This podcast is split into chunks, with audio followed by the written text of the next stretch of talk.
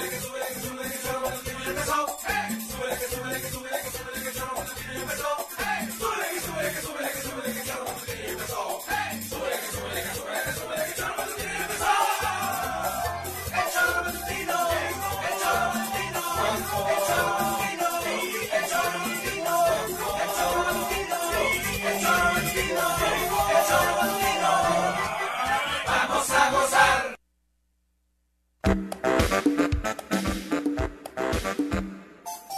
7 de la mañana con 6 minutos. Muchas gracias por acompañarnos en esta, en esta emisión del Choro Informativo. Hoy Viri y Juanjo están en la mañanera, entonces se van a tener que aguantar a esta a este servidor y obviamente a Daniel García. ¿Cómo estás, mi querido Pepe? Normalmente entras de bomberazos cuando De bomberazo nada más. Yo siempre estoy en la banca, ahora me toca jugar de titular del Choro Matutino, 19 años, señoras y señores, estamos en nuestra semana de aniversario, muy contentos de saludarles, de arrancar esta mañana y nuevamente ofreciendo disculpas enormes por complicaciones eh, técnicas que ya está eh, eh, tratando de resolucionar nuestra casa a través de la cual llegamos a todos ustedes por el FM, pero no hay ningún problema, estamos en YouTube, estamos en Spotify, también estamos en Facebook, en cualquiera de las plataformas que durante muchos años han sido también parte de nuestra casa editorial. Ustedes nos pueden escuchar, nos pueden sintonizar y desde luego que como mucha gente que por trabajo, por agenda no puede estar con nosotros en la mañana, revisa los programas y sus secciones favoritas por la tarde o por la noche. Así es que no hay ningún pretexto. El Choro Motino está por ustedes 24 horas donde te encuentres, Pepe. Y por radiodesafío.mx. Cierto, también, también. Radiodesafío.mx es la otra plataforma y la otra posibilidad en donde podemos estar. Pues vaya, conectados en esta mañana, esta mañana de jueves, que hoy ya no amaneció lloviendo no eh, amaneció lloviendo, pero aún hay estragos en toda la ciudad. Nos reportan apagones en diferentes zonas de la ciudad capital. Aquí mismo. Llegamos desde las. Nos dicen que desde las 5 de la mañana se fue la luz aquí en la zona de la selva. Sí, sí, sí, la selva del Mirabal. Todavía cuando llegamos aquí para poder iniciar esta emisión no teníamos luz. Así es. Pero pues eh, Juan Juárez lo tenemos en línea. ah, ¿cómo estás? Muy buenos días. ¿Qué pasó? Buenos días. buenos días, Juan José. ¿Cómo te va? Bien, aquí todo tranquilo. ¿Qué tal la, la carretera, el clima? Fresquito. no les llovió, ¿va? No, llover no, llover no, pero bueno, todavía está oscuro. Y entonces ya la temperatura es baja. Estamos aquí en el Palacio Nacional y sí se nota una mañana, iba a decir fresca, fresca es a huevo porque es de hoy, ¿no? Pero fría. Ah, bueno, sí, es fría, es fría, es fría. del día para iniciar la mañana. Fría y fresca. Oye, Juanjo, eh. estabas ya realizando un en vivo hace unos minutos y referías y compartías con la gente pues esta situación que se dio el día de ayer en nuestro en nuestra ciudad. Dos eh, asaltos a dos establecimientos en donde uno de ellos en, el ejido de Acapancingo, le llaman ejidos, pero es el ejido de Acapancingo, eh, en un establecimiento en donde entraron algunas personas, golpearon a algunos eh, con, con, sus armas, cachazos mencionaban. clientes. Y otro más cerca de esa misma zona, por la calle Cantarrana, por la colonia Cantarranas, perdón, en la calle Atlacomulco, eh, en donde también hubo personas que llegaron armadas, asaltaron a los comensales y eh, también ejercieron violencia a través de los cachazos. En transporte público a la misma hora creo que eran dos o tres. Y la persecución a balazos en la autopista, en el Paso Express. no, pues sí, en el libramiento. Sí, sí, sí. Y en otros municipios. Bueno, lo de los municipios es común, ¿no? Lo de Cuautla es ya en los bares. El pan de cada todos día. los días. El pan de cada día en Cuautla. Ahí, ahí sí hay balazos. Acá Digo, no es que sea menor el asunto, desde luego que es terrible que tú salgas a distraerte, que estés tranquilo y que lleguen unos cuates a algunos establecimientos con armas de fuego a asaltarte. Y quiero alertar a la población de Cuernavaca, especialmente en la zona de Avenida Morelos Sur, por Chip Chipitán se llama, ¿no? Sí, Chipitlán. Ahí es tiro por viaje. Están, a están cazando las camionetas que les interesan, ahí a la altura de la Ford, a la altura de farmacias del ahorro. Sí, bajando de Las Palmas hacia Chipitlán. Sí, sí, Avenida Morelos Sur, ya casi en el libramiento. Ahí es el lugar donde más están asaltando ahora, robándose vehículos, porque lo tienen facilísimo. Bueno, no hay nadie, para verdad, nadie cuida la pinche autopista ni nada. Y, y te están asaltando. Tengo casualmente dos amigos en dos días a esa altura han sido asaltados, bueno, se les han llevado sus vehículos, ¿no? Como agarran rápido el libramiento y se van para México o se van para Acapulco, digo, rumbo a cualquiera de los dos. Sí, la zona sur. ahí es el nido, pero eso lo sé yo, seguramente no lo sabe, no lo sabe la policía, es que es tengo un privilegio yo de la chingada de saber dónde están los delincuentes. Ellos no, cabrón. Desafortunadamente. estamos viviendo algo insólito, algo, algo increíble, ¿no? Increíble. Lo de Morelos es una vergüenza descomunal. Porque bueno, en otros sitios sí hay delincuencia organizada, sí se ve que hay cárteles y tal. Pero lo nuestro no son solo los cárteles.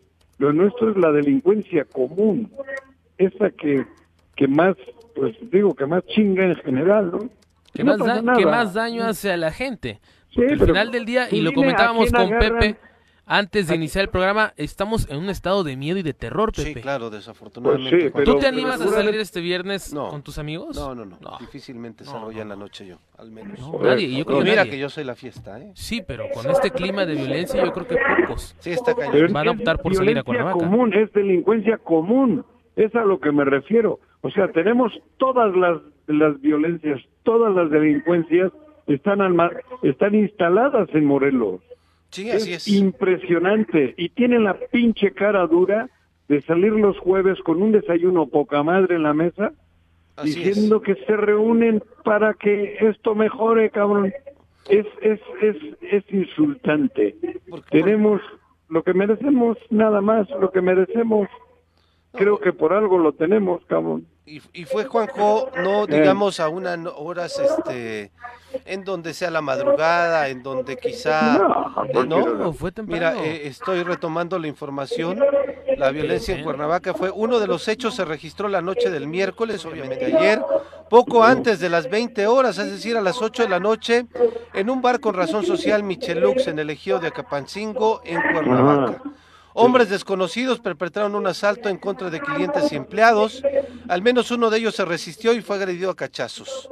Otro de los hechos se registró en el restaurante Marea Baja, en la avenida Tlacomulco, en la colonia Cantarranas de Cuernavaca, donde también se perpetró un asalto y una mujer fue golpeada y finalmente fue trasladada a un hospital. Esto de los hechos que se dieron en estos establecimientos, ¿no? Después, eh, a la casi a la misma hora, sí, y muy cerca, la, la, la, zona no es tan difícil. Y bueno, ahorita vamos a correr unos aspectos, porque la gente empezó a mencionar y a correr estos videos, están corriendo los aspectos a través de nuestra transmisión en Facebook y en YouTube, de una persecución en el Paso Express, en donde, pues obviamente, como no se tenía toda la información concreta ni correcta, se hablaba de que había una persecución entre dos grupos delictivos, Así es. o de que uno de ellos al menos era víctima de la violencia, que lo querían alcanzar para poderle quitar su vehículo.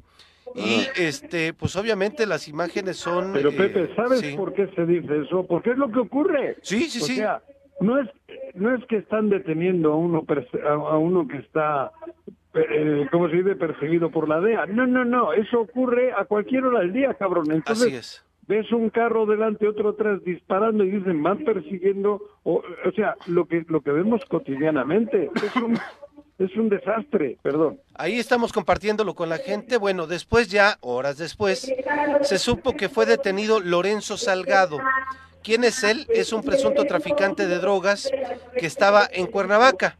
Luego de la persecución y el supuesto intercambio de balazos, los elementos de la Fiscalía General, otra vez, la Fiscalía General de la República aseguraron a Lorenzo Salgado, quien presuntamente se encargaba, o se encargaba, sí, se encargaba de traficar droga, pero también de trasladar el dinero de las ventas a la Ciudad de México.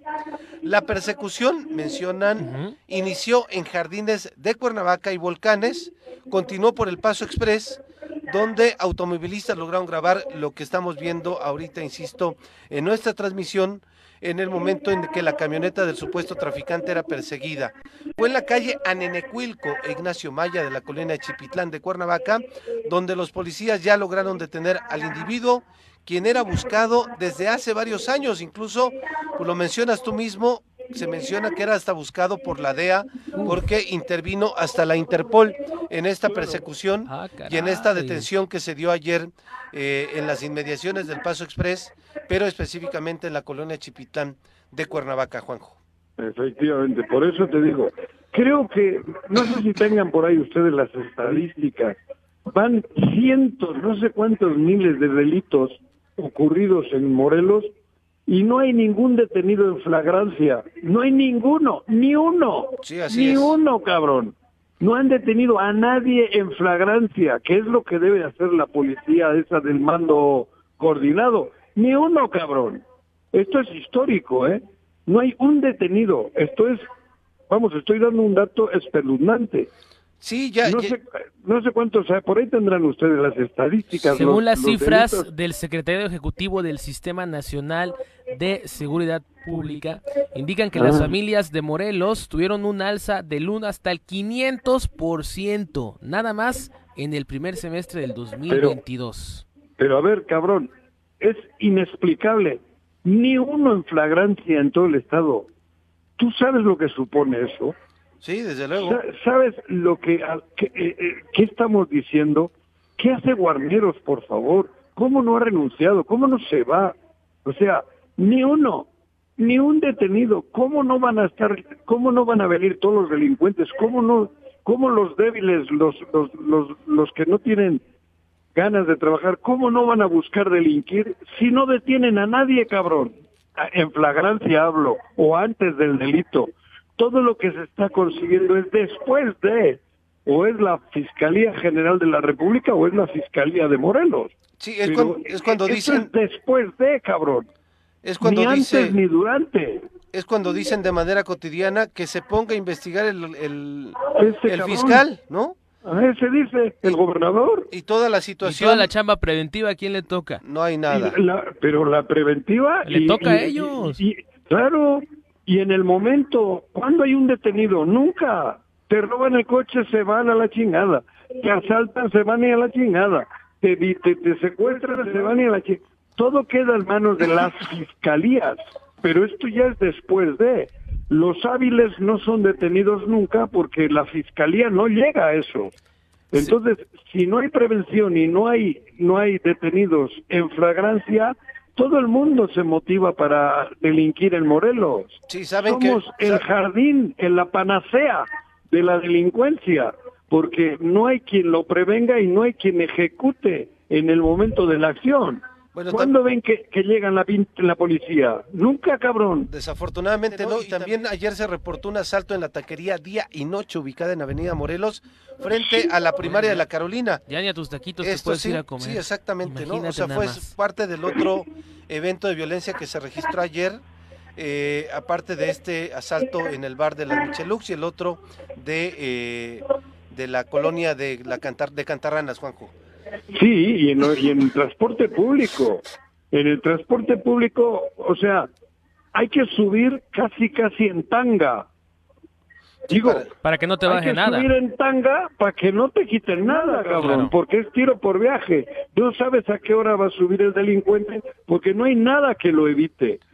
Yo pediría a los que lamentablemente tienen que usar el, el transporte público que suban en tanga en tanga, cabrón, para que pues vean los delincuentes que no llevan nada, el boletito, cabrón, y la tanga, güey, porque esto es, digo, estoy bromeando, claro, pero es la única manera, cabrón.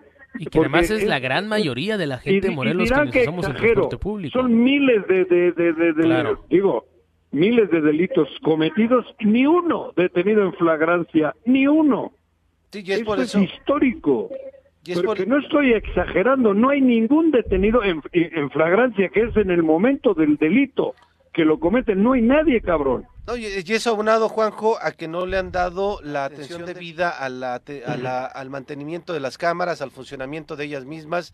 Eh, veíamos en el caso del homicidio de la diputada, del, del, asesinato, del feminicidio de la diputada Gabriela Marín, todas las cámaras y todas las imágenes que han logrado. Apagadas, apagadas. Todas las, pero todas las imágenes de la farmacia algunos particulares, y es por eso que ahí la misma Fiscalía del Estado ha logrado pues integrar una carpeta de investigación con pruebas suficientes ahorita para detener al menos a la persona que sustrajo algunas cosas y que ahorita ya tienen al menos también un perfil de las personas que perpetraron este asesinato. Pero cuatro años y pico a cinco años viviendo esta tragedia y ¿qué pasa?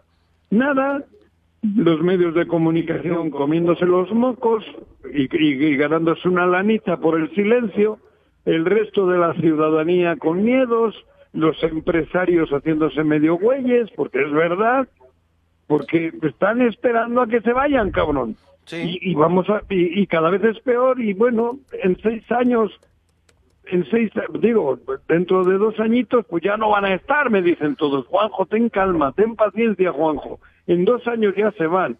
Puta madre, ¿y por qué hay que esperar dos años? No, pero por lo pronto se cobran vidas humanas en estos tipos de, eventos. Hay familias, hay familias eh, sufriendo. Hay una afectación económica también, o sea, la gente deja de salir y deja de consumir, claro. Es un golpe muy fuerte a la, economía. Nadie va a venir a invertir a Morelos con este clima de violencia. ¿Quién crees que va a venir a poner un negocio, una franquicia aquí? No, hombre, para nada. Nadie. Para nada. Nada, cabrón, ¿quién va a venir? Pues es que nadie. Y es lo que se enteran de la mitad. No se enteran de todo. Porque si se enterasen de todo, o sea, no, ni pasan por Morelos, ni cruzan Morelos, cabrón. Irían a Acapulco en barco, pero desde el otro lado, desde, desde Veracruz, cabrón, dando la vuelta. Con tal de no pasar en Morelos. Con tal de no pasar por acá. Y dirán, es que hay otros estados más violentos. No, cuidado, hay una violencia que todos sabemos cuál es. La delincuencia organizada, el narco y tal. Pero nosotros vivimos la, la, la pandemia de la, de la delincuencia común la común la pandemia de la violencia. impresionante, son miles de actos delictivos ocurridos en el Estado, pero de la denominada común. O sea, no hay forma de que alguien haga algo, no hay forma de que alguien cambie esto. ¿No le dará pena al vicealmirante, o sea, con todo el rango que ha tenido, con toda su historia, que, que no la conozco, ¿eh? Pero no le dará vergüenza, cabrón Digo yo, cabrón, a mí me daría vergüenza, yo al final renunciaría, ¿no? Bueno, hubiese, yo no hubiese aceptado, obviamente, pero no le dará vergüenza, cabrón. Pues yo creo que no, no le da vergüenza, mira cuánto tiempo lleva al frente Un jubilado de la Marina, un jubilado, un vicealmirante, cabrón. Digo yo, cabrón. Le Recordarás que cuando anunciaron su llegada teníamos una pequeña esperanza por ser almirante, gente de la Sedena, un cambio. ¿Quién la tenía? Muchas personas en aquel ah, entonces se ¿eh? manifestaron a favor de la llegada de un marino y mira, resultó peor. Pero es que el marino luego luego se supeditó, se sometió, ¿cómo se dice? Se, luego, se sometió. Lo supimos, ¿eh? Se sometió. Se sometió luego luego. Sí. Se sometió a un futbolista inculto. Entonces, con eso te dice todo. Un vicealmirante con esa jerarquía se somete a un futbolista inculto, quiere decir que no iba a pasar nada. Y fue desde el primer momento. Le ordena a un futbolista inculto, a un vicealmirante con, con una trayectoria, creo yo. Pero sí le ordena, Juanjo. ¿No crees que está ausente completamente el gobernador? pero, y ante, esa, ante esa ausencia también el vicealmirante no hace nada. La omisión es, peor. es peor. No, es, peor, la omisión es peor, la ausencia es peor. ¿No dicen que ha presentado su renuncia y no se la han aceptado? Pero ¿por qué no le acepta? A mí yo presento mi renuncia y me voy.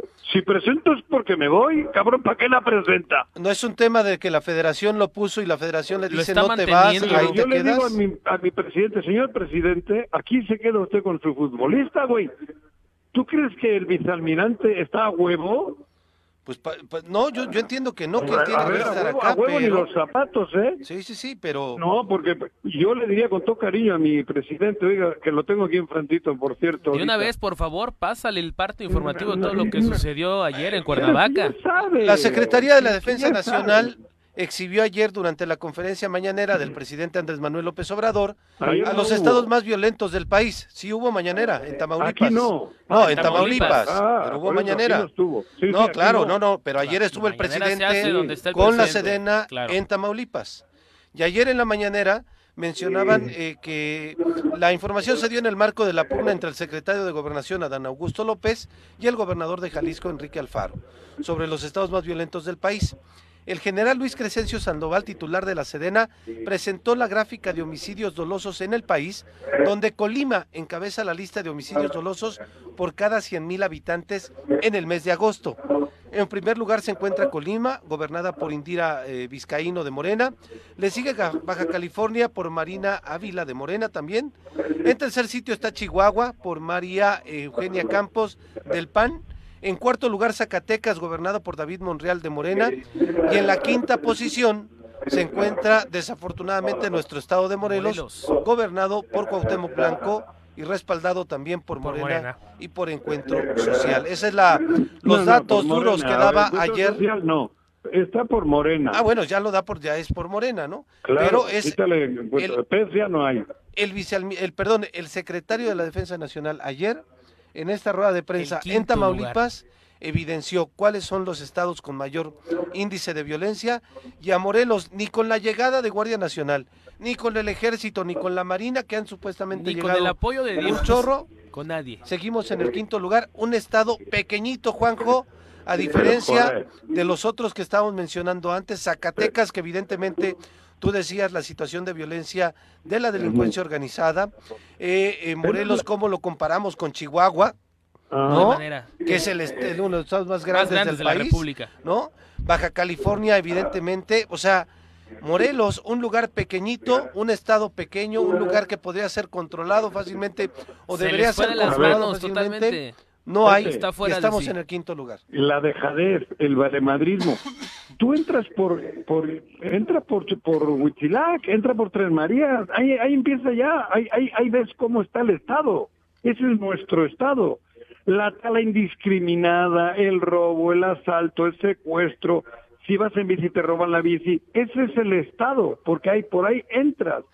¿Tú crees que no sería fácil arreglar Huitzilac y luego arreglar eh, eh, Cuernavaca y luego arreglar Temisco y luego arreglar... ¿Tú crees que no hubiese sido fácil en cuatro años?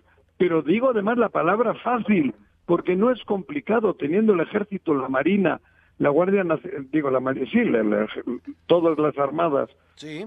la Guardia Nacional, la policía, teniendo, en fin, en la Fiscalía General, teniendo todo, ¿tú crees que Huitzilac no lo arreglas? Desde luego. Pero claro que lo arreglas si hubiese voluntad. Eso y vas ganas de hacer un trabajo en conjunto, claro. Y, y, y, por allá, por el por el Cerro del Mono, empiezas y haces lo mismo. Y por por Coatlán del Río... Por Amacuzac, que es la zona que está pegada a Guerrero y muy complicada, históricamente. Por de Coatlán del Río, todo por allá. Empiezas a peinar. Y claro que hubiésemos hecho un estado distinto en cuatro años. Oye. Pero, eh, pero son, pero esto les vale madres, cabrón. Y a nosotros parece que nos vale madres también, cabrón. Oye, Juanjo. Y al, gobierno ahora le estoy viendo las mismas estadísticas que decías. Justo ahorita están hablando de lo mismo en la mañanera. Seguramente. Pues es que lo peor es que el debate se va a centrar a que si José Luis Oriostegui tiene es que responsable, subirse al, mando coordinado, o no. Claro. Porque ahí va a ser. La violencia en Cuernavaca es porque no están en el mando coordinado, se tienen que suscribir al mando coordinado. ¿Esa es la solución? Como si entrando fuera a terminarse. Exactamente. A ver, ¿y no es la solución? está en el mando coordinado? Está en el, mando, coordinado. ¿Y Temisco no está en el mando coordinado? Temisco está, en el mando coordinado. Cuautla. ¿Y Xochitepec y Cuautla? Cuautla está en el mando ¿Qué municipio no está en el mando coordinado? Yautepec está en el mando coordinado, Juanjo. Todos, todos los municipios están en el mando coordinado. no está en el mando coordinado. Desde luego y, y, Cuernavaca, aunque no esté, no tiene la obligación el gobierno del Estado de salvaguardar los intereses físicos y, y, de todo tipo de los ciudadanos de Cuernavaca, que es la la capital del estado. Por muchas razones hay presencia del mando coordinado. Aquí reside la sede del poder legislativo, del ejecutivo y del judicial. ¡Caramba! Sí, sí, sí, sí lo decías. No, es que Dani mencionaba que aquí es la capital. Es y aquí, la sede de los tres poderes, aquí residen los tres poderes del Estado, Pepe. El Ejecutivo tendría que estar con una presencia constante para garantizar la seguridad de todos. El Legislativo y ¿cuál es el otro? Pues el Judicial. El Judicial. El, el, Ejecutivo es el de ellos, ¿no? ejecutivo. Así es. Y es ellos ¿Por, qué se, ¿Por qué se le llama ejecutivo? Mira, vamos a, escuchar, Juanjo. Porque tienen que ejecutar todo lo que sea en beneficio, del Estado, cabrón. Pero desafortunadamente tenemos un ejecutivo ausente, ¿no? Antes Está en el Azteca y ahora está preocupado porque el América perdió 2-1, cabrón. Lucas, seguramente. andaba muy seguramente. Mira, hay algunos, hay algunos alcaldes que se están ya pues tratando de, generarse eh, una coordinación en bloque el caso de Mazatepec, Miacatlán, Tetecala y Cuatlán del Río y Cuatetelco, esa zona donde más conoces bien, Dani, sí, sí, sí, de allá soy. Mencionas que ellos están ya colocando cámaras de vigilancia, ellos, los municipios. Haciendo sus propios sus pequeños centros. exactamente, como lo tiene Jojutla, sí, Jojutla como lo está eh, presupuestando Cuernavaca. Cuernavaca también está haciendo su centro de control, ¿no? Claro. Y esto es lo que mencionaba el alcalde de Cuatetelco, Juanjo, con relación a cómo se están organizando ellos a partir de una zona geográfica, la que comparten una vía de comunicación una principal, sola, ¿no? Una sola. Hay quizá algún acceso ahí por Cuatetelco, Pero al final del día están todos conectados. todos conectados por una zona, y esto es lo que mencionaba el alcalde de Cuatetelco. Estamos adquiriendo municipalmente eh, cámaras de videovigilancia que estaremos colocando, que se están colocando ya en diferentes puntos estratégicos. Hablo en mi caso, nosotros ya las tenemos ahí. Pedimos permiso a la Comisión Federal de Electricidad para que nos permitiera utilizar algunos postes en lugares. Entonces estamos trabajando en ello. Pero también les comento que las acciones intermunicipales han sido muy importantes, muy importantes para frenar un poco esta situación. Y en verdad que al menos en este momento la situación de seguridad en toda la región surponiente ha cambiado de los meses anteriores que también hay que decirlo, nos estuvieron pegando muy fuerte. ¿sí? Pero afortunadamente hemos ido bajando, estamos adquiriendo. ¿Cómo ves, Juanjo? Habla los municipios, ¿eh? No menciona, a pesar de que todos esos municipios están en mando coordinado, el alcalde no menciona junto con la Comisión Estatal de Seguridad Pública. Y a pesar de que a este alcalde pertenece al grupo del gobernador y forma parte de sus consejeros de Morena. Así es. Y está levantando la voz, ¿eh? En contra de la estrategia de seguridad, porque al final del día eso es un llamado de atención de que no tienen apoyo. No y que se van a rascar con sus propias uñas. Yo recuerdo, Dani, ahí hay como para Palpan. Sí. Recuerdo que hay un arco de, de, están, cámaras. Están las antenas, Pepe, colocadas. Pero yo me acuerdo que había cámaras ahí, de esas que detectan las placas. Sí, sí, sí, sí, y no sirven. Parece que no sirven. Pero, En la Ciudad de México ayer, Juanjo, ayer antier, daba cuenta la policía de la Ciudad de México cómo se sube, no, cómo en estos cruceros, en estos que se dan asaltos en la Ciudad de México, en un semáforo un tipo llega con pistola en eh, mano. con pistola en mano asalta a un vehículo y después huye en una, en una ruta. En una ruta, en un Y le dan seguimiento a la ruta y, de pronto llega la policía, le cierra el paso a la ruta, claro. baja al personaje de la, de la, de la ruta, le quita el arma y le quita obviamente lo que eh, había asaltado a esta persona. cuándo veremos esto aquí? ¿Por qué fue? Porque fue un trabajo de, inteligencia, de que las cámaras de vigilancia en la Ciudad de México sí funcionan. Porque hay infraestructura, aquí, hay personal, aquí nunca. Nada. Pero, pero ahora sabes qué va a pasar, que hoy Alex Pisa va a ir con el vicealmirante y le va a decir, oiga, mi vicealmirante, estos ojetes del choro otra vez. No, pero deja que termine, por favor. estos ojetes del choro que están diciendo que usted y tal. Y el vicealmirante, ahí sí, va a decir, ahí tenemos enemigos. Y no, señor vicealmirante, le digo que no. No somos sus enemigos, somos sus aliados. Estamos diciendo todo lo que la gente dice. Nosotros no estamos en contra. Nosotros no somos el enemigo. Creo que se cortó, Juanjo. ¿Se, fue? Sí. Se fue. Bueno, bueno son las 7 con 34. Estamos hablando de la situación de violencia que está este, ocurriendo en nuestro estado, lo que sucedió desde luego ayer en el municipio de Cuernavaca. Pero no, no, nos, no nos, que no se nos olvide, ¿eh? ayer hubo también un eh, cuerpo maniatado y torturado. Me tocó cuando venía de Tepoztlán bajando. ¿Ah, terrible las imágenes, pues terrible ver. Los macabros hallazgos en el estado siguen apareciendo pese a la presencia de personal militar y para muestra el cuerpo sin vida de un hombre de 25 a 30 años de edad quien fue hallado en la carretera Cuernavaca-Tepoztlán la mañana de este miércoles de mitad de semana. Es increíble. Tres vehículos del ejército, tres de la Guardia Nacional y todos diciendo con cuidado. Nada más. Cuidado. Nada más. Nada más. Increíble, inaudito, señores. En fin, regresamos al choro matutino. No se vaya, estamos aquí, al ah, menos en la mesa. Dani García, un servidor Pepe Montes. Juanjo desde la mañanera. Ya vimos a Viri también que ya subió una foto. Ya está ahí sentada, eh, con está AMLO. ahí, eh, ojalá. Bueno, no con AMLO, esperando a con- Andrea. sí, esperando ahí a una ver pregunta, a ver A ver. cuándo nos toca. A ver si nos toca, ¿no? Pero bueno, no se vaya, aquí seguimos. Bueno, el día de ayer, al menos el grupo eh, de diputados que, eh, Juanjo, que eh, pues están eh, acompañando al gobernador o que son Dieron aliados del conferencia de gobernador, prensa, ¿no? dieron una rueda de prensa y dieron una, más que conferencia, fue conferencia magistral de prensa, porque nos dieron una explicación docta de lo que viene en el presupuesto de eh, que envió el gobernador del estado al Congreso del estado. Bueno, antes tenemos que darle la bienvenida a quien ya nos acompaña también Oh, chulada, aquí en el estudio. chulada. Muchas gracias por acompañarnos.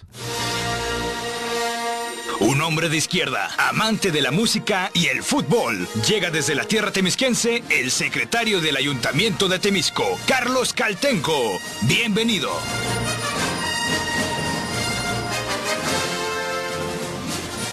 Que no llegues, Carlos, porque no tenemos este, luz. Mejor si llega. Mejor si ¿Cómo llega, estás? que siempre sí. Pues al final ya llegamos, este, ya estaba yo buscando un tamalito con un atolito, Uy, qué maravilla. pero Ah, qué este, rico. en eso veo el mensaje que siempre sí que ya jálate. la luz. y- Pues Jálate los los tamales tuviera todos. traído los Sí, tamales, pero ya, ya mandé traer. Ah, qué rico, qué detalle. Gracias, Carlos. Pero bueno, tenemos a Juanjo en la línea telefónica, pero, pero, le decía Juanjo, ayer, pero espera, A ver. Carlos, ayer llegas a casa, te preparan tu cenita, toda madre, cabrón, y ahora en la mañana llegas tarde porque querías todavía tamales, güey. No, llego tarde porque me avisaron que no había luz. Y pues, Cabrón, yo dije, ya tragando. ando por acá, voy a pasar por unos tamalitos. hijo de... oye, oye Juanjo, ayer te digo, de pronto dan rueda de prensa el bloque de diputados y diputadas que están acompañando al gobernador. Los Pero tres no de son Morena, diputados, son cinco secretarías nuevas que abrieron, te Ah, bueno. Son los tres diputados de Morena, la de redes sociales progresistas, la del PES y el diputado del PRI. Y empiezan con Ariadna Barrera, la diputada de Jutepec, diciendo gracias, señor gobernador, por entrar en razón y por no lastimar nuestra economía y por retirar, por retirar el reemplacamiento. Vamos a escucharla. Diputadas y diputados, el tema de, estar hoy aquí presentes para informarles precisamente un tema muy importante que todos los medios eh, en cuanto nos ven nos preguntan qué va a pasar, qué va a suceder, el tema del paquete económico. Estamos nosotros en reuniones revisando, analizando y proponiendo un tema que hemos observado desde hace varios días y que sugerimos al Ejecutivo también pudiera revisar y analizar. Celebramos que nos haya escuchado y que haya dado esa atención en el tema del replacamiento. Nosotros eh, siempre estuvimos a favor de no afectar los bolsillos de la ciudad. Antes del anuncio del gobierno, ellos estaban calladitos, Juanjo. No No, había habían dicho dicho no al reemplacamiento.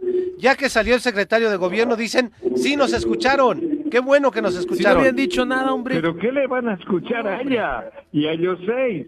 Les han escuchado a los 14, porque los 14, es- bueno, 13, perdón, que van a ser 14.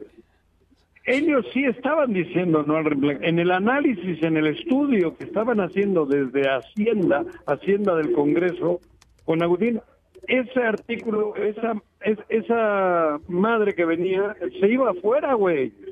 O sea, ya sabían que había 14, que va a haber 14 diputados y diputadas que dijeron no a, esa, a ese asalto, ese atraco al pueblo otra vez. Ya- Entonces, ya- Ahora Ariadna viene, pero eh, yo no sé por qué pierden el tiempo, de verdad. Ariadna, el otro, el otro, el del PRI, el otro, esos son empleados ¿Del gobernador? del, del gobernador, exactamente, son funcionarios del Ejecutivo, no del Legislativo. En el Legislativo cobran l- el extra, pero también creo que están en la otra nómina. Es obvio.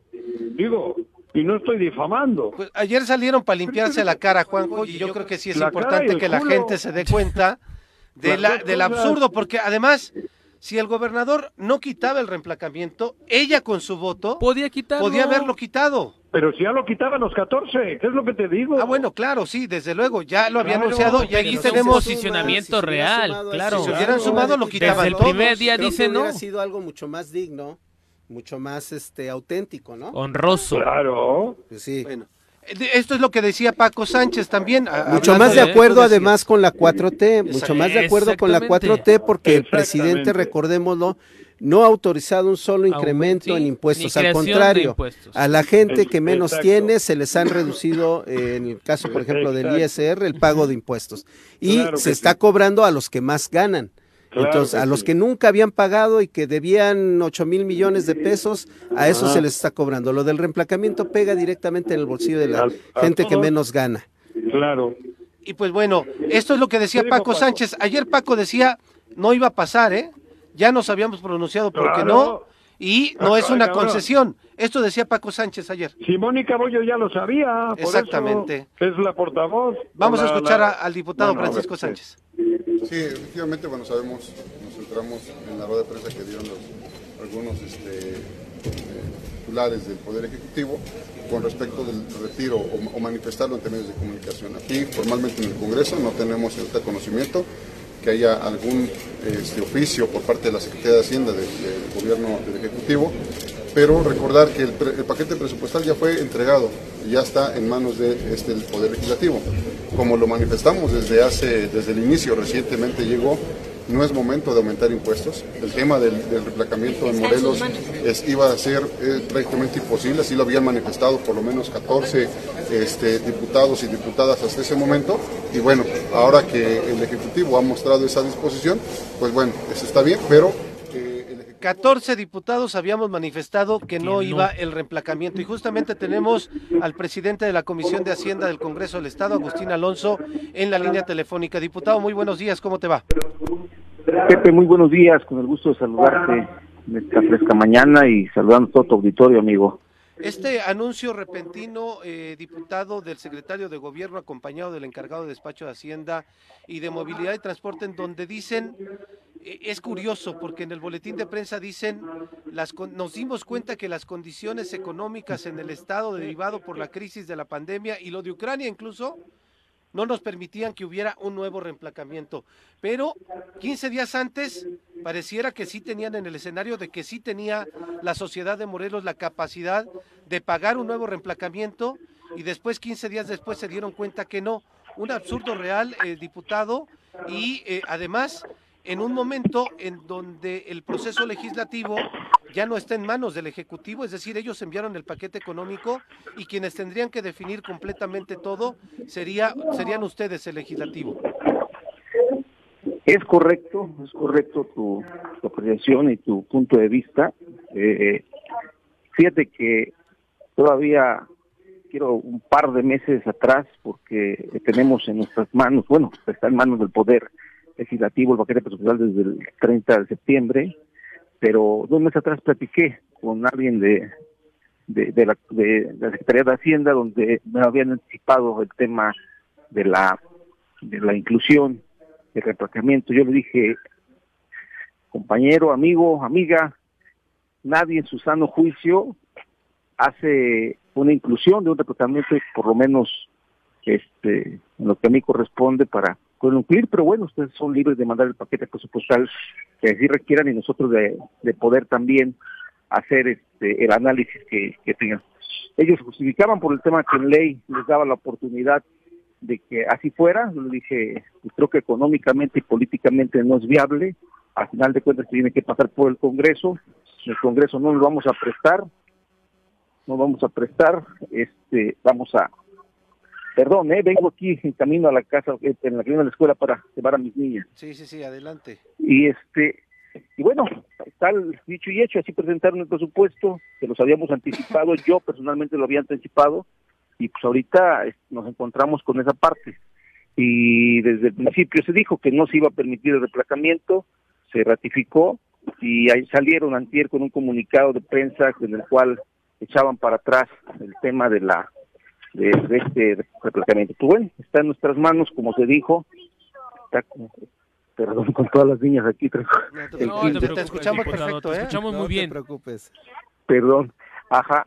Y pues bueno, ya ya salió eh, para mí una un tema de un comunicado sin justificación.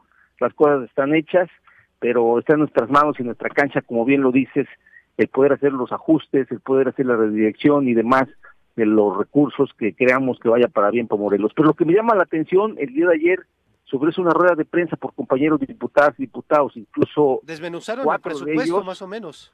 Y cuatro de ellos de los que no votaron eran presupuesto pasado. O sea, a mí me dan, yo me acerqué al cruz de mi compañera Mirna y le felicité, le dije, me da mucho gusto Mirna que hayas hecho una rueda de prensa, que hayas mostrado disponibilidad para votar el presupuesto, espero y en la realidad así lo sea, ¿no? Estará muy pronto el análisis y el dictamen de la Comisión de Hacienda para, para poder votarlo y poder con ello tener un presupuesto que vaya en beneficio de los morelenses y no caer en el error que nosotros caímos y que les anticipé también que iba a pasar lo que hoy está pasando y a tener un presupuesto con cero resultados en obra, en infraestructura, en el campo, en seguridad y en muchas cosas más. Esa es la realidad del presupuesto 2022 que se está aplicando y esa es la suerte que corrió este y que y que no quisieron darse cuenta o que no hicieron caso en su momento y que hoy o ayer después de la rueda de prensa esperando que la compañera Mirna, que la compañera Erika, que la compañera Edi, que el compañero Arturo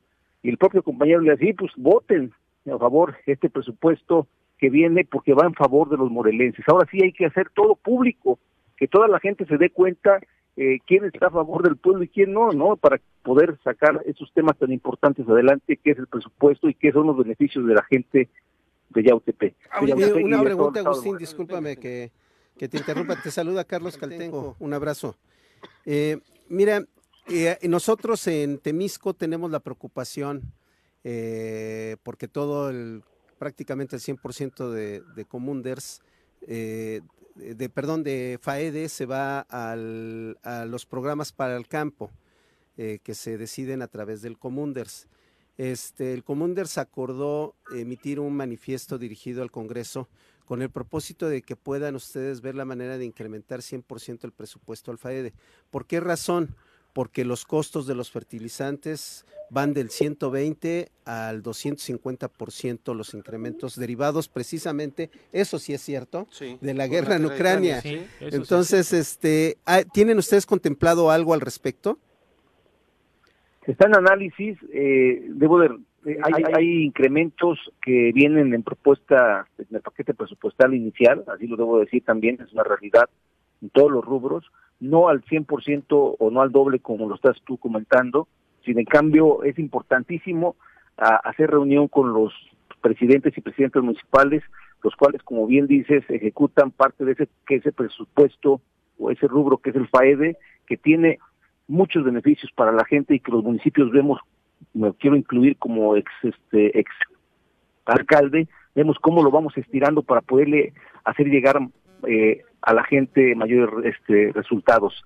Quiero quiero decirte que hay un que hay un tema eh, municipalista, que hay un tema que sí estamos nosotros valorando eh, de manera muy muy real y puntual como lo hicimos la, la, en, en el presupuesto pasado, de poder encontrar no solamente eh, el que nosotros tengamos la, la, disponibilidad de poderle ayudar a los alcaldes, sino que también los alcaldes nos dejaron solos, ¿eh, Nos dejaron solos los alcaldes en esa lucha que donde buscamos el incremento del 2.5% de las participaciones para los para los municipios y recuperando paulatinamente el tema del 5% que se quitó en el gobierno del exgobernador Draco Ramírez que fue destinado al tema de, de seguridad. Bueno, él ir recuperando, pero hubo un momento que nos quedamos solos, hubo un momento que sentimos que los alcaldes nos dejaron solos y ya hablando con alcaldes, pues con la falsa promesa, ¿no? De que no apoyaran esa lucha que traíamos desde el principio, porque recuerdo que hice un foro ahí en, el, en la explanada del Congreso del Estado,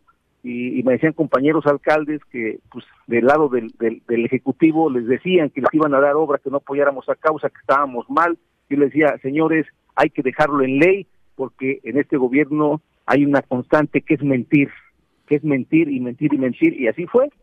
La realidad de esta es que no se dio nada, y que hoy buscamos los alcaldes en ley dejar incremento en las participaciones, incremento en el FAEDE, incremento en el campo, incremento en seguridad, pero todo etiquetado y todo que vaya en ley. Por eso repito y resalto y recalco que los compañeros que ayer salieron a dar la cara en rueda de prensa hablarle al pueblo de Morelos, lo ratifiquen con su voto y no con palabras. Ayer justamente en este tema, eh, Agustín, yo quería regresarme al reemplacamiento, pero ya estamos en el tema del presupuesto. Ahorita cerramos con lo de tu propuesta que hiciste incluso en el Pleno sobre el reemplacamiento y esa eh, falsa argumento de que la norma oficial obligaba a que cada tres años tendríamos que reemplacar. Pero bueno, el diputado Arturo Pérez menciona, primero les pide a los ediles que sean responsables en su trabajo, como si no lo fueran. Y dice, les pide trabajo responsable a los ediles en el manejo de los recursos porque les van a incrementar en el presupuesto que mandó el Ejecutivo 140 millones de pesos.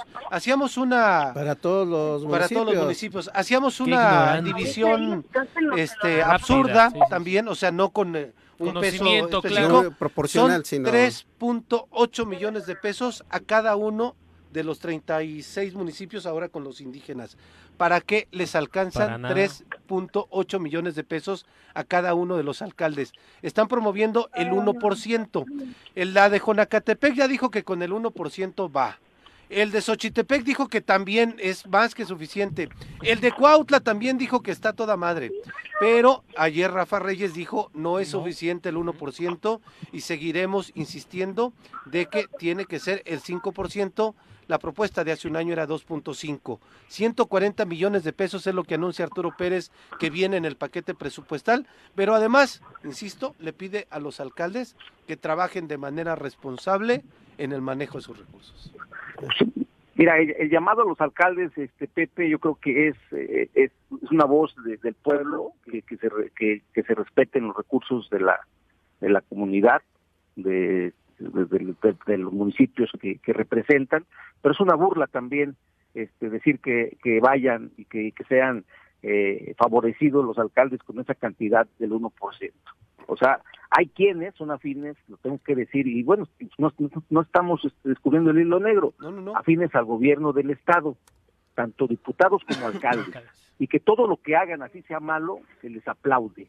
Es una realidad con la que vivimos y es una realidad a, la que tenemos que enfrentarla y llamarla como es. ¿sí? Ese incremento del 1% es un incremento que, que, que está así, viene cierto, viene, viene en propuesta, viene en propuesta pero no soluciona los problemas que tienen los municipios ni la ciudadanía. Hay que ver, hay muchísimo más cosas importantes que se quieren tapar y que no se dicen. Tenemos un presupuesto de 34 mil millones y más de pesos, los cuales, si bien es cierto, tienen que ir para educación, tienen que ir para universidad, tienen que ir para salud y demás, pero sobre una enorme cantidad de cientos o miles de millones de pesos que la ciudadanía no ve y no ha visto en estos cuatro años de gobierno no ven obra pública, insisto, no ven infraestructura, calidad de servicios, no ve en programas, no ve en nada. Hay cosas que nos preocupan, hay cosas que nos están ocupando y que obvio que, que deben de estar este eh, en, en, la, en la atención de quienes estamos hoy en esta oportunidad de aprobar el presupuesto. ¿Por qué no pensar en cuestiones más más este de, de, mayor beneficio, ¿no? Sí, bien, llamar a que los alcaldes apliquen el recurso como se debe, pero ¿por qué no pensar en incrementar más el recurso, ¿no? Ah, llámese 2, sino el 5%, el 2.5% y el año que viene el otro 2.5% y cerramos como estaban los municipios con su 25% de participaciones y con ello que hagan frente a las necesidades que hoy tienen, porque insisto y vuelvo a decir, el primer receptor de las necesidades, el primer receptor de las necesidades es el alcalde, es el municipio, ahí es donde la gente llega y toca, carajo, este, no hay que ser adivinos, pero bueno, vamos a trabajar muy duro para que no solamente sean discursos, sino estén, estén los beneficios eh, en ley votados y que los diputados que ayer salieron nos ayuden con su votito porque es lo que nos faltó eh, el año pasado para poder tener un presupuesto en beneficio de la gente. Diputado, tenemos a Juanjo Arrece desde la mañanera, seguramente te quiere hacer algún comentario o alguna pregunta. Juanjo, adelante. No, estoy escuchando detenidamente y de como, siempre, ¿no? Lo, que habla, lo que comenta Agustín. Y me parece que, bueno, la, la, lo que venimos diciendo, hay seis empleados del gobierno y catorce diputadas y diputados. La diferencia es abismal.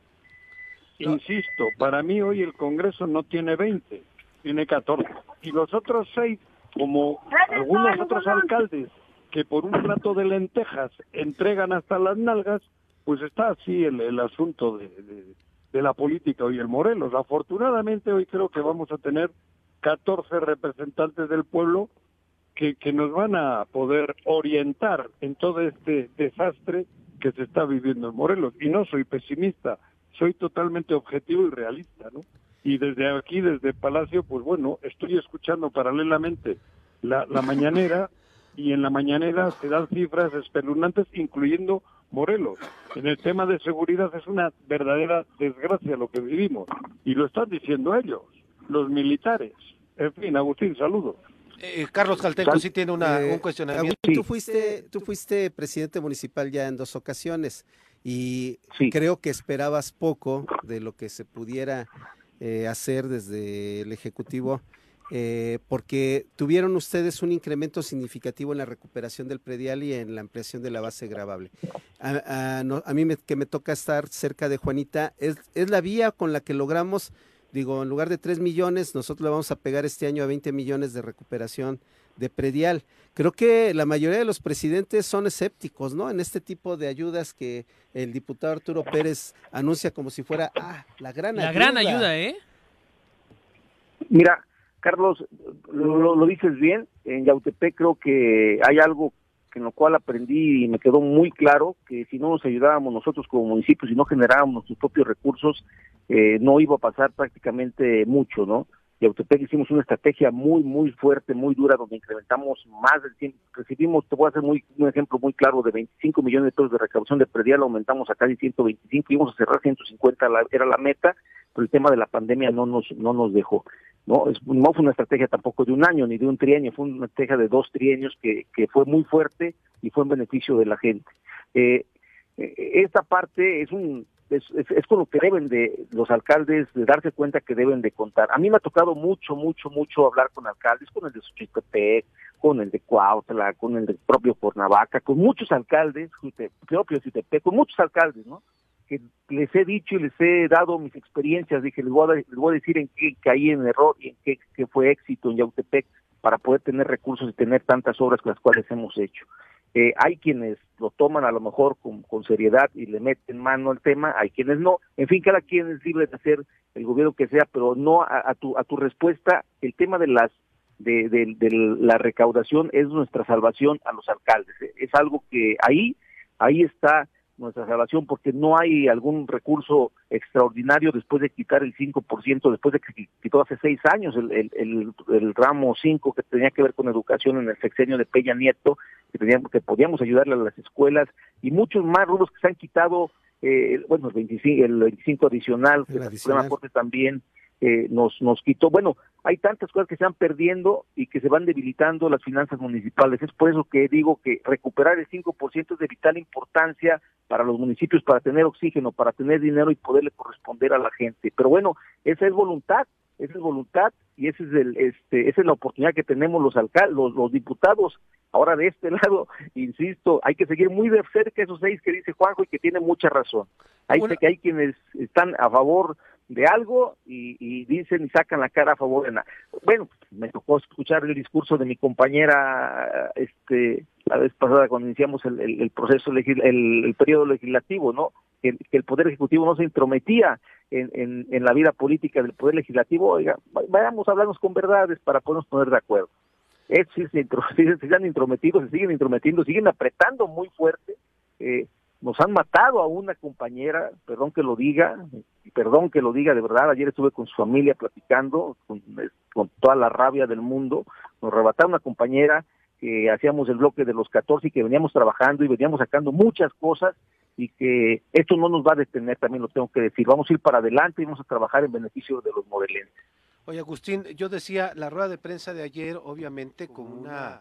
Eh, un acierto político quizá para quizás vender, vender un mensaje por parte de ellos, ¿no? Pero en el contenido cuando lo vas viendo es verdaderamente aberrante. Eh, eh, mencionan como un logro del Ejecutivo el aumento del presupuesto de la Comisión de Derechos Humanos del Estado de Morelos, cuando lo que están haciendo es solamente acatar una disposición y un ordenamiento de la Suprema Corte de Justicia de la Nación. Si no le daban este aumento a la Comisión de los Derechos Humanos, podrían incurrir en responsabilidad. Pero ayer lo anunciaron como si fuera una bondad del Ejecutivo el tratar de fortalecer a la Comisión de los Derechos Humanos. Ayer, ayer se dio, bueno, lo poco que vi de la rueda de prensa, porque tampoco la verdad me la aventé mucho, estuvo muy media, media de hueva, porque a mí en lo particular me da, me da coraje cuando la gente es mentirosa.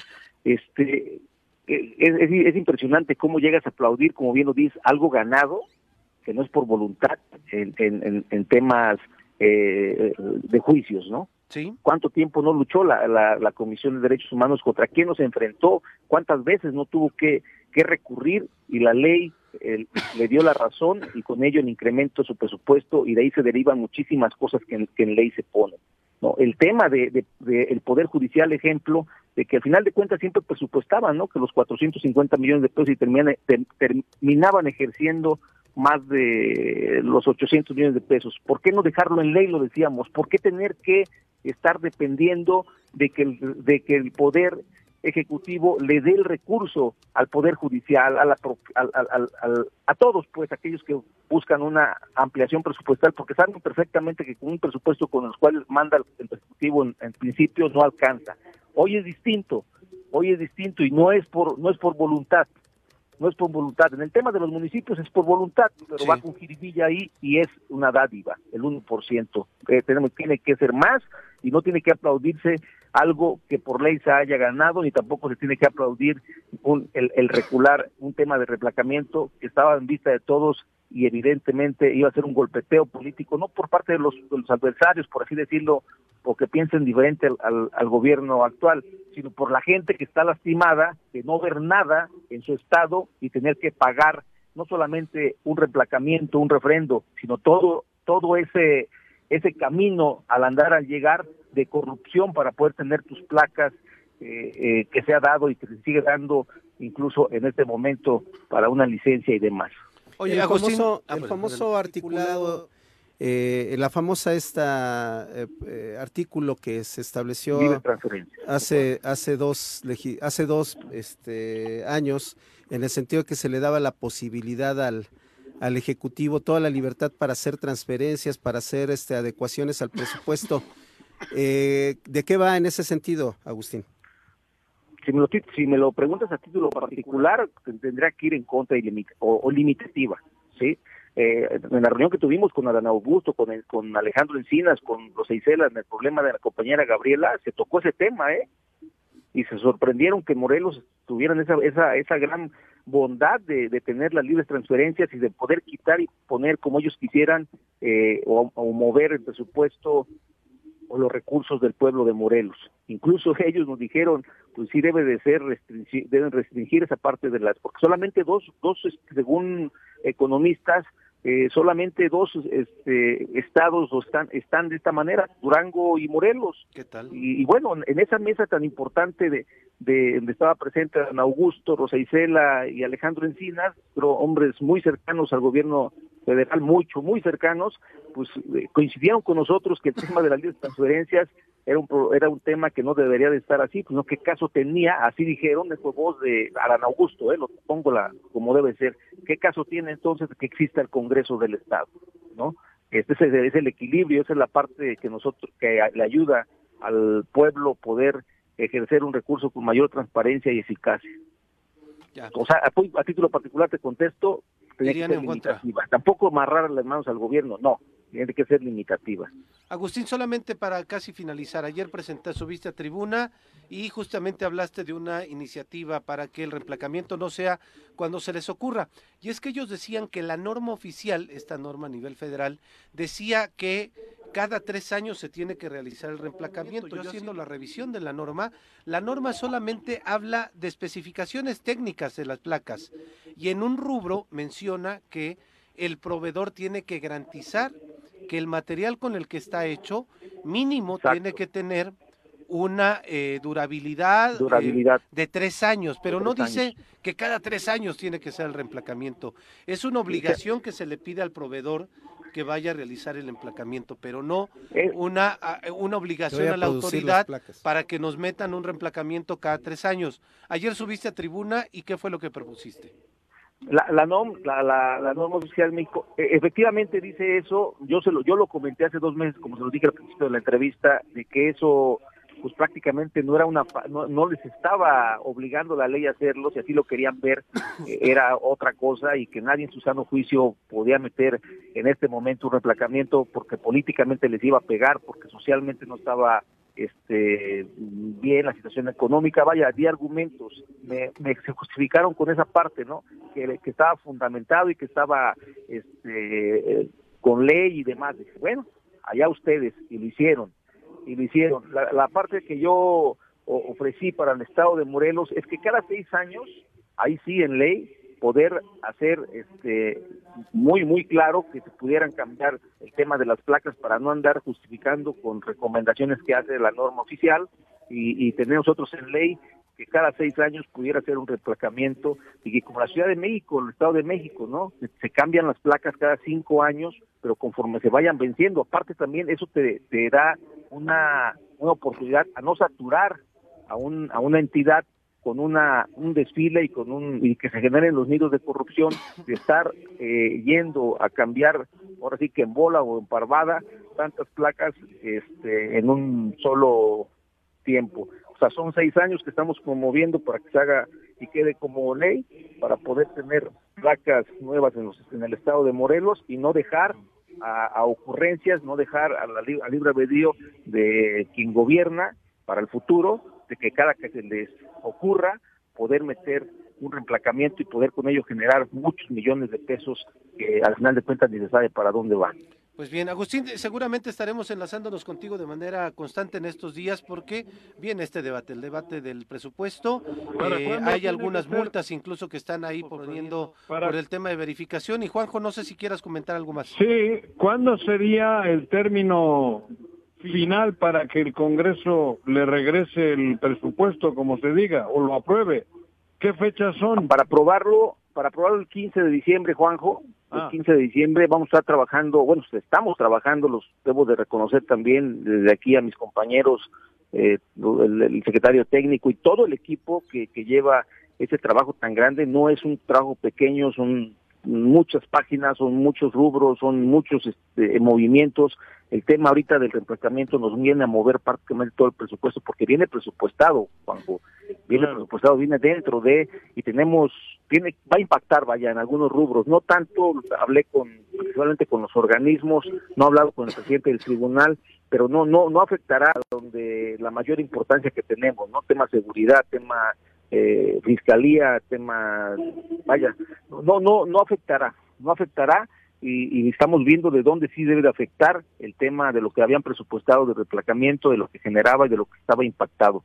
Así es de que un reconocimiento yo sí lo debo de hacer a mis compañeros. Espero en este mes que, concluya ya tener bien un análisis muy sintetizado para poder entenderlo, para que lo entienda la gente, porque pues, hay veces que uno no lo entiende, ¿no? Y, tenemos que ser muy explícitos, claros con la gente para que entienda en manos de quién está el, presupuesto, hacia dónde está propuesta, hacia dónde está la propuesta del Ejecutivo, hacia dónde va la propuesta de los diputadas y los diputados y, ver lo que vamos a votar y también que vean quién va a votar y quién no va a votar. voy a reunirme próximamente con maestros, con líderes campesinos, eh, con mucha gente que, que está y que va a ser beneficiada primeramente Dios, y es así el voto, y, llamar a la reflexión a quienes hoy representan al poder legislativo, pero parece que le sirven a otra persona, que se que se unan, que se unan y que vean ahora sí el beneficio de la el beneficio de la gente y eso va a ser a través del voto de un presupuesto que vaya este en favor de. Oye, una última. A la orden. En ese presupuesto va incluido que el gobernador pueda modificar o mover dinero a su libre antojo. escuchando, Juanjo. ¿Eh? Sí, ya, lo platicamos, Juanjo, con, con una pregunta que hizo eh, este Pepe. Carlos eh, Carlos, perdón. Pero lo que pasa es que Carlos preguntó 40, cabrón. Pues sí, una de ellas fue esa. Por eso, güey, pero no, se me perdí entre tantas. Sí, Juanjo, va, va adentro, por supuesto, y, y le digo que el tema debe ser limitativo. Ahorita donde tú estás, que es Palacio Nacional, ahí nos recibieron, Juanjo, nos recibió este en, Encina, nos recibió el secretario de Gobierno, Dan Augusto, eh, Rosa ah. Isela, y se habló también el tema de las libres transferencias, ¿no?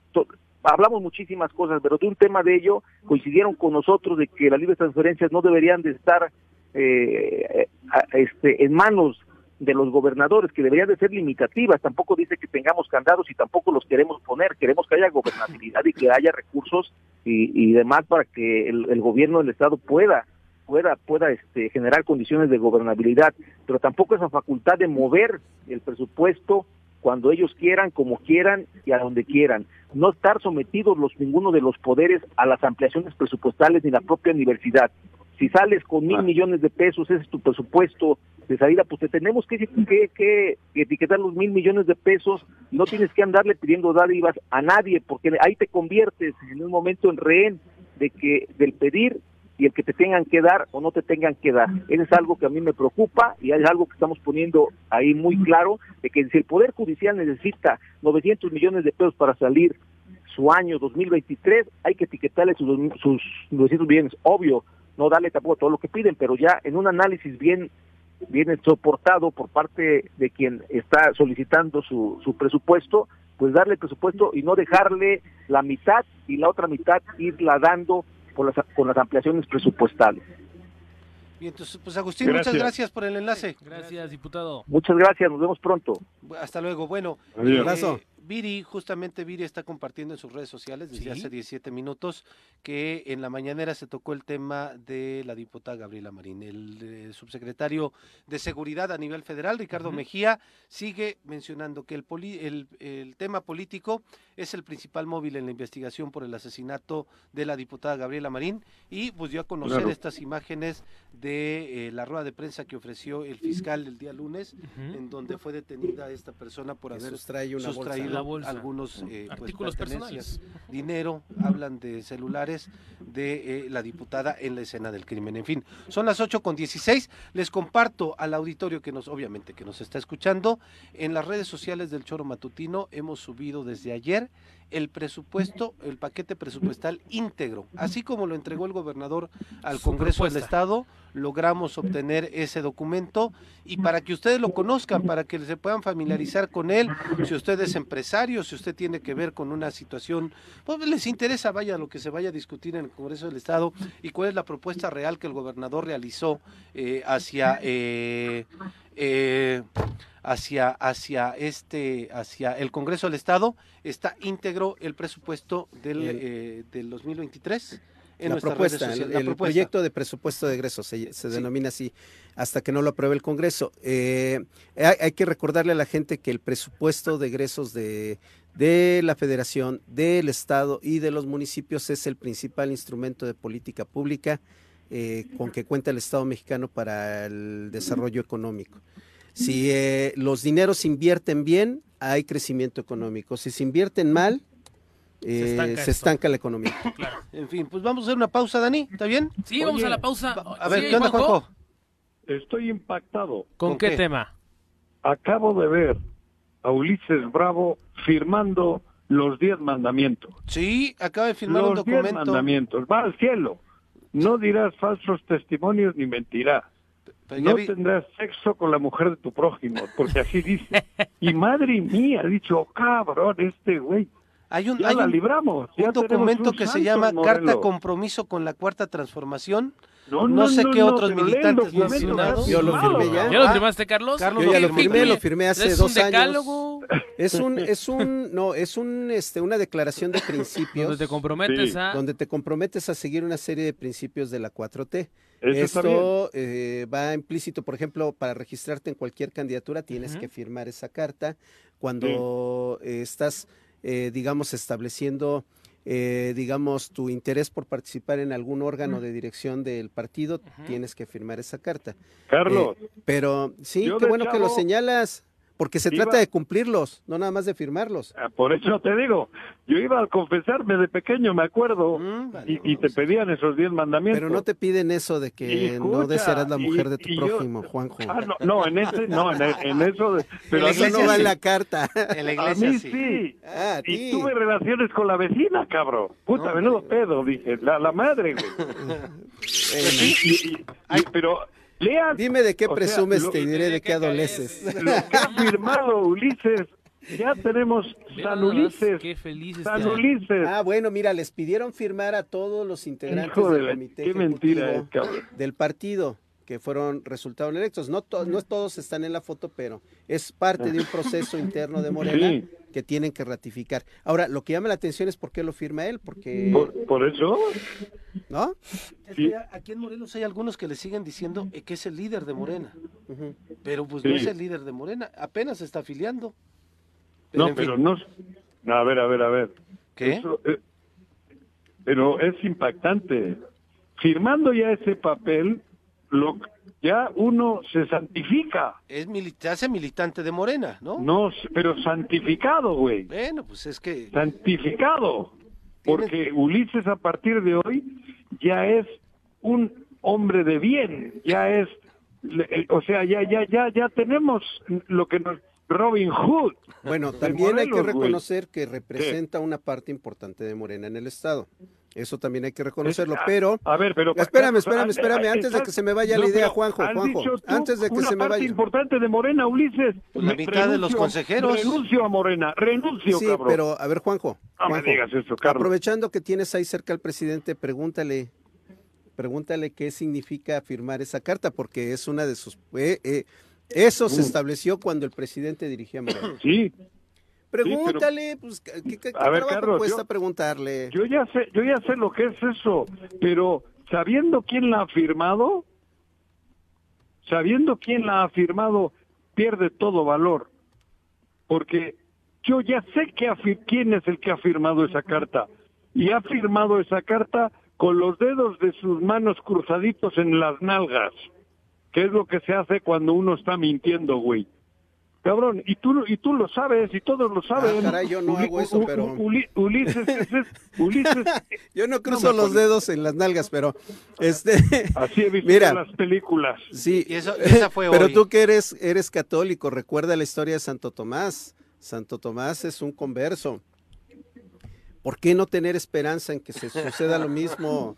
Ah, Carlos está muy este está muy religioso el día de hoy. Vamos a hacer una pausa, 8.22, no se vaya, regresamos. Te la dejan caer, ¿eh? eh, eh con, con, muchos versículos te la dejan caer. En fin, regresamos, no se vaya, seguimos en.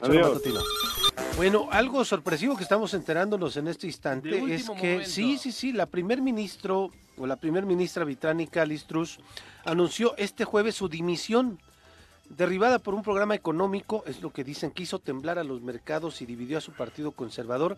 Apenas seis semanas después de su nombramiento, pues ya mencionó, no puedo seguir con el cargo, renuncia, va a seguir en el cargo mientras se elige a, una nueva o, a un nuevo, primer ministro. primer ministro. La situación en Gran Bretaña está complicada, Carlos, lo decías. Sí, este, sorprendió, por ejemplo, la renuncia del anterior primer ministro. De Boris Johnson Exactamente, Boris Johnson, porque no fue derivada de una crisis en el Parlamento, como normalmente ocurre cuando salen.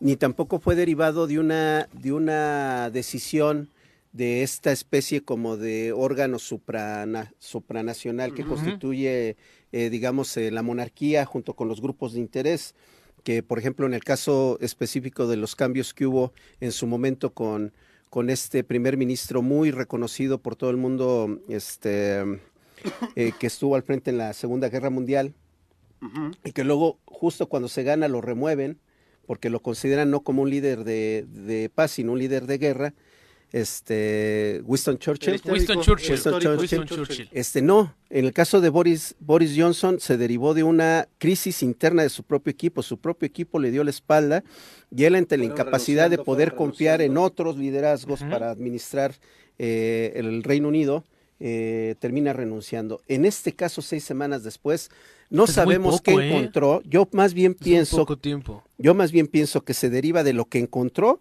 que provocó la renuncia del gabinete de Boris Johnson. Que ella se vio obligada a abandonar muchas de sus políticas económicas y perdió el control de la disciplina dentro de su partido conservador. Es parte de lo que al menos los Llama su partido dividido, ¿no? Que también lo que reporta. un partido dividido. Un partido, que trata de encuentra, claro. Pero bueno, en la línea telefónica a Pepe Iturriaga. Vamos a hablar de historia. Repasando el pasado con el maestro José Iturriaga de la Fuente en el Choro Matutino. Estimado Tocayo, ¿cómo estás? Muy profe. Mucho gusto, Carlos. saludos. Abrazo, profe. Muy bien. Feliz de escucharlo. Con un gusto escucharlo. Eh, muchas gracias. Pues ahora yo quisiera retomar nuestro tema que hemos tratado durante años de los viajeros extranjeros que han visitado nuestro estado de Morelos y con un viajero desde luego que no hemos hablado de él, siempre hablamos de nuevos personajes para el auditorio. Ahora se trata de un español, Luis Araquistain. Araquistain fue político, escritor, periodista, en diversos periódicos que dirigió incluso algunos allá en España. Y vino a México en 1927. Eh, derivado de su de interés por nuestro país, luego escribió un libro que se publicó tres años después, La Revolución Mexicana, sus orígenes, sus hombres y su obra. Bueno, este personaje, Araquistain, nos eh, relata algo que es muy poco conocido, o al menos para mí era algo francamente desconocido. Resulta que cuando estuvo aquí le tocó no vivir en carne propia, pero sí enterarse de algo que acababa de suceder y lo platica en un artículo que publica eh, dentro de ese libro, un capítulo, mejor dicho, que se llama El Espartaco de México. Por supuesto, pues el nombre se refiere a Zapata. lo que platica este amigo Araquistain es que por el rumbo de la Jusco había en esos años, últimos años 20, eh, un grupo de bandoleros, de asaltantes, que él los menciona como textualmente dice residuos degenerados de las tropas zapatistas. Bueno, efectivamente eran eran eh, campesinos que habían sido zapatistas que ya no se reintegraron a la vida de campo y que se dedicaron pues al, a asaltar. Eh, lo impresionante, lo interesante es la forma en la que asaltaban. Eh, les voy a leer a ustedes el párrafo correspondiente.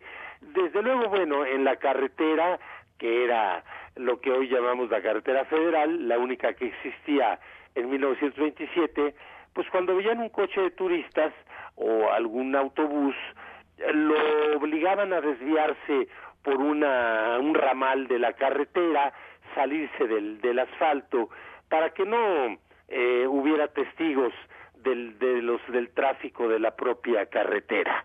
Y entonces fíjense lo que escribe Araquistain. Pero cuánto sería la sorpresa de los aterrados excursionistas al advertir que, en vez de pasarlos por las, por las armas, aquellos hombres harapientos y semisalvajes se quitaban respetuosamente el amplio sombrero y les leían con palabra lenta y torpe, poco familiarizada con la letra impresa, un papel lleno de mugre y casi roto por las dobladuras. Tal vez una proclama revolucionaria de la época zapatista. Terminada la lectura, el jefe de los bandoleros extendió el sombrero al asombrado auditorio y con su cadencia más meliflua les invitó cortésmente. Y ahora, señores, den lo que buenamente gusten para la causa. Excusado es decir que los detenidos, ignorantes de la causa para la cual se les pedía con tan buenos modos, se apresuraron a volcar la plata de sus bolsillos en el recipiente de paja. Sí, inmediatamente fueron puestos en libertad y continuaron el viaje. Esta escena se repetía con harta frecuencia a pesar de la constante vigilancia de las tropas federales y de los terribles castigos que infligían a los atracadores. Bueno, es muy interesante porque desde luego eran asaltantes, ¿Sí? pero bien se ve... Ya lo traemos herencia histórica, Carlos. No, sé por qué me acordé de estos grupos que se ponen en las casetas. Pues te digo, ya tenemos herencia histórica. Eh, pero, pero quizás todavía más educados y corteses los que estoy leyendo que los de las casetas, porque la caseta, eh, pues este, te si no pagas no cruzas. Si no pagas no cruzas, están ahí. Y aquí, bueno, se ve que es un, eh, no obstante ser asaltantes, pues sí, desde luego eran campesinos que habían sido zapatistas y de alguna forma eh, con un espíritu fino y educado. Agrega estos tres renglones eh, como colofón Araquistain. Dice, sin embargo, no hay que inferir lo que fue el zapatismo de estas supervivencias que ultrajan su recuerdo y contribuyen a hacer perdurar una de las leyendas que se han formado en torno de Emiliano Zapata.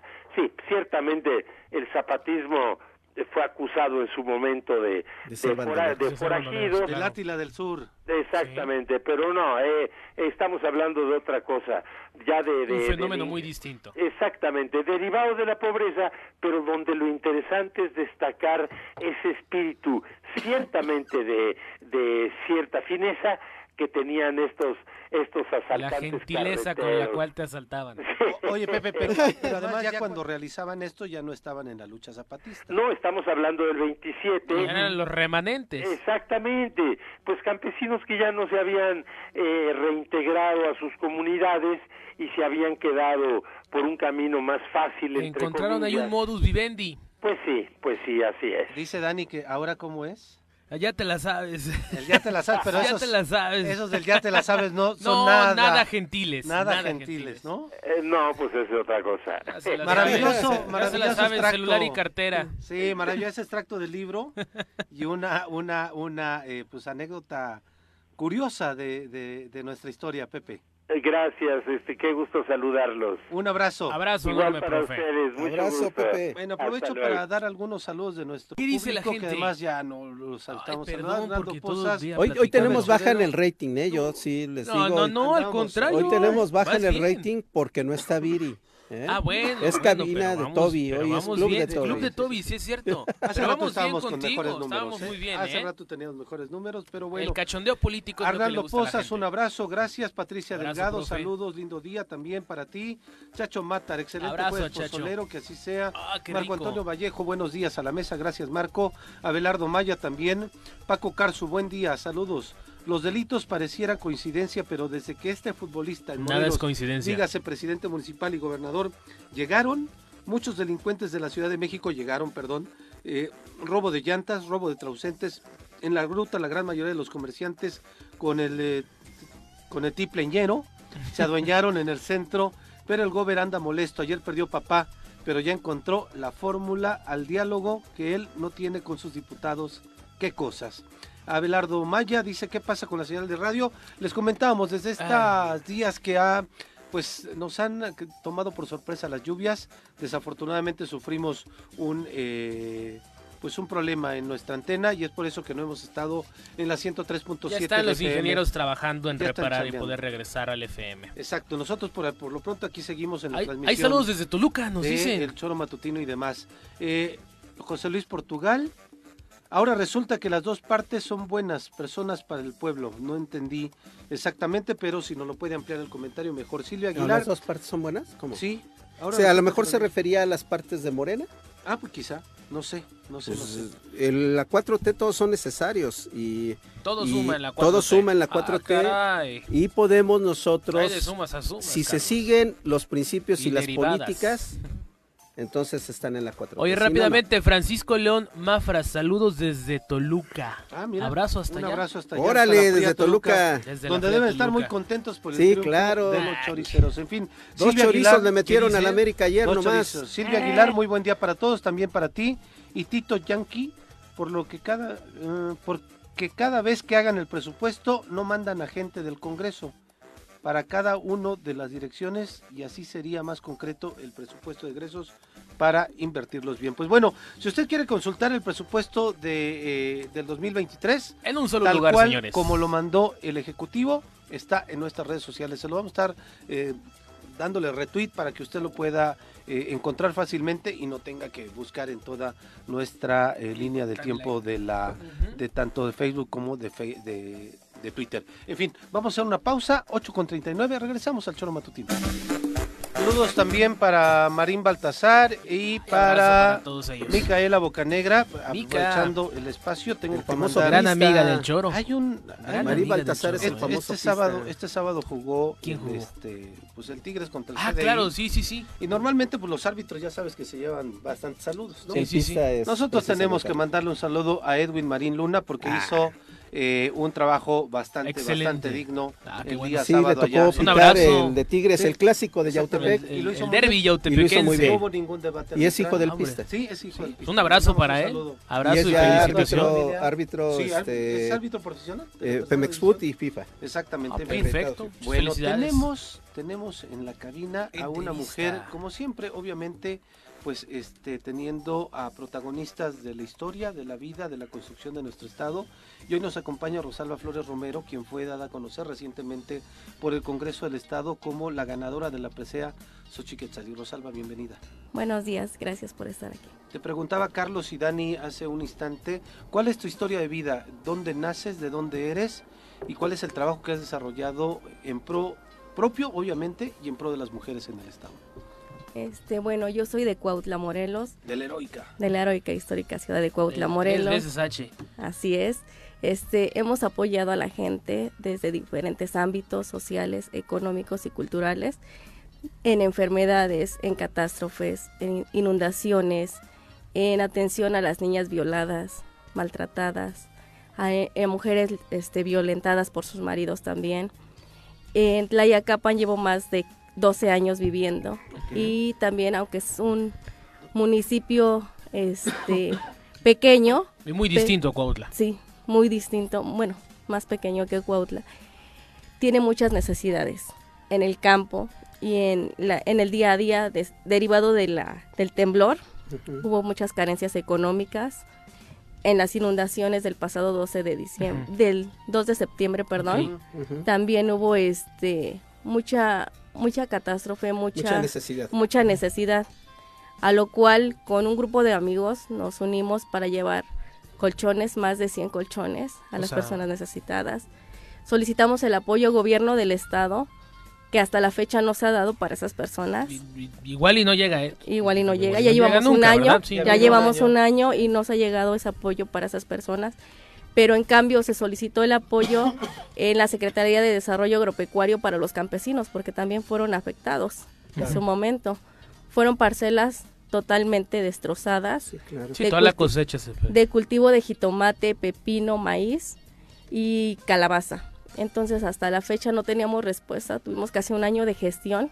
El pasado 25 de junio llegó el recurso llegó la maquinaria de gobierno del estado en la cual se pudo apoyar a más de 200 campesinos para los caminos también de saca, que hoy en día pues, es primordial para sacar las cosechas. ¿En qué momento decides empezar todo este camino de apoyo social y por qué? La vocación, ¿cuándo agarras la vocación? Exactamente. La vocación de servir a la gente yo creo que es lo que te inculcan tus padres, no más que nada. Mi madre, aunque no tenga que comer, pero si hay una persona que lo necesita, prefiere darle el plato de comida a otra persona que comérselo ella. Y yo creo que es lo que a nosotros nos inculcó como familia, el poder ayudar a toda la gente, aunque tú no tengas el recurso y no puedas hacerlo, pero ves la forma de ayudar. Decías tú que eh, un grupo de amigos se organizó pero eh, tu labor de acción o tu campo de acción es a partir de una asociación civil, a partir de una, organización, un grupo de tu iglesia o, de qué, ¿cómo le haces? No tenemos organización, no tenemos un recurso económico, sino simple y sencillamente vemos la necesidad, tocamos las puertas. Hay veces que con las autoridades, pero te dicen, sabes que nunca hay recurso suficiente para las necesidades, pero para los lujos sí, ¿no? Eso es un, es un gran dilema. ¿Quién te postula? A mí me postula este Isabela Ramírez de la organización Empoderando a Ninis. Ok. Y es ahí en donde pues ya los diputados eh, deciden que seas tú. Este te piden como requisito este presentar un proyecto de trabajo de todo lo que has realizado en el transcurso de los años. La presea fue designada para 12 participantes en las cuales todas teníamos buen buen trabajo que hemos realizado en el estado porque más que nada todas somos mujeres de lucha. Y, en ese sentido, ¿a qué te compromete? ¿Has escuchado de qué otras mujeres han eh, obtenido esta presea, hay mujeres que han trabajado la cuestión de los derechos eh, sexuales y reproductivos de las mujeres, la cuestión de la participación activa política de las mujeres en, la vida pública, hay otras mujeres que han trabajado de manera regional en unas situaciones de incluso medicina tradicional y demás. este, ¿Has conocido otras este, mujeres que han tenido esta presea también?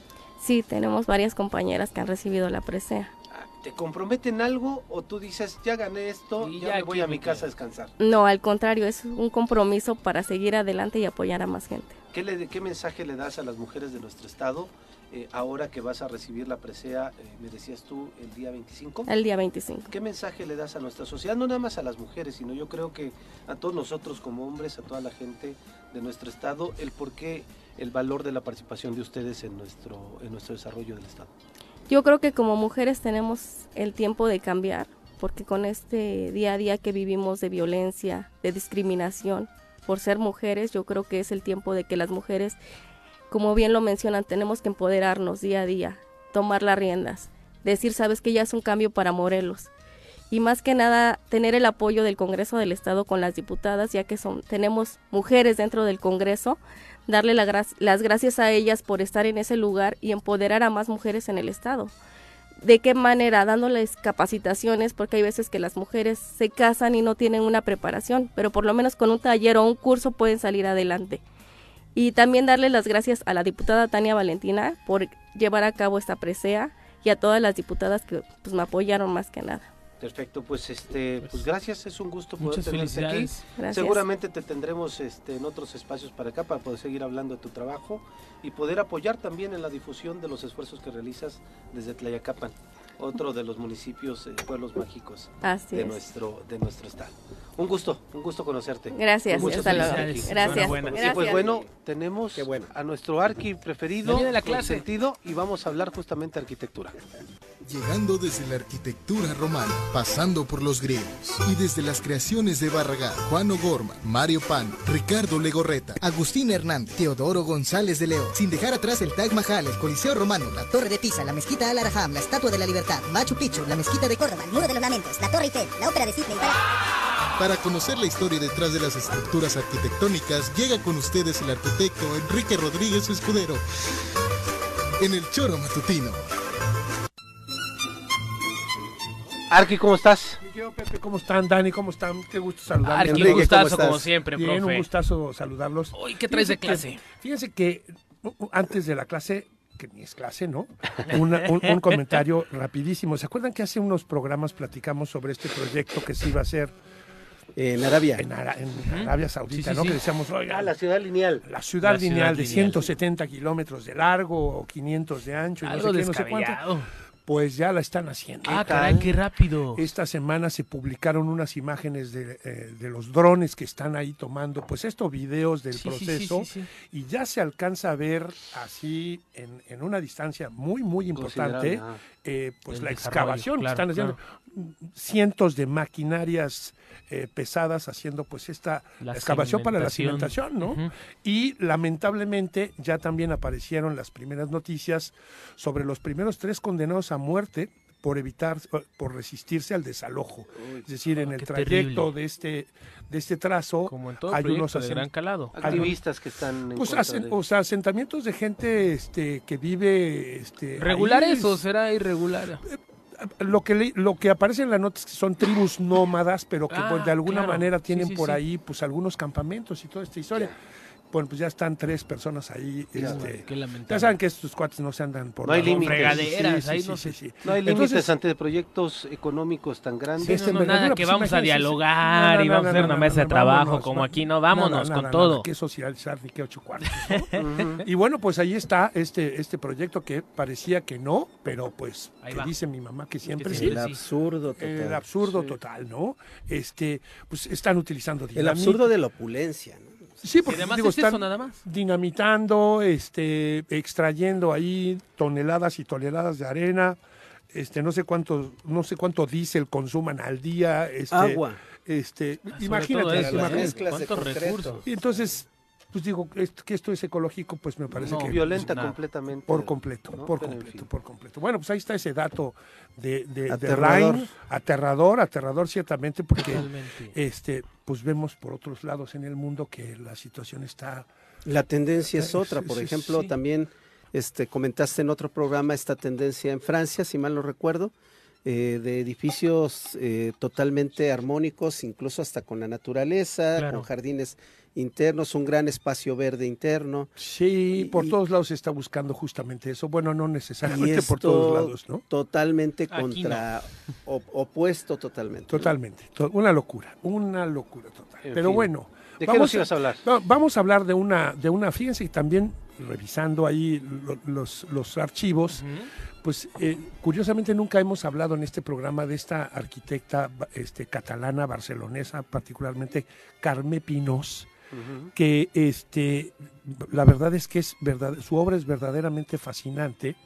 Este, a mí me gusta mucho hablar de, estas mujeres que son exitosas y que han logrado trascender en este mercado de machos, ¿no? Que es la arquitectura. Y este es el caso justamente de Carmen Pinos, que comienza a trabajar este, de la mano de su, de su, del que fuera su esposo, Enrique Mirels, que fallece en 1991 pero que junto con él eh, desarrollan esta imagen muy vanguardista de Barcelona, ¿no? Esta, estos, todos, toda esta imagen del Barcelona eh, preolímpico, ¿no? Este, a partir de edificios... Más moderno. Sí, mucho más moderno, pero además de una gran complejidad, mi Dani. Es decir, eh, si revisamos esta arquitectura que desarrollan con estos trazos ahí completamente irregulares, este, ves los planos y dices, híjole, esto cómo lo construyo, ¿no?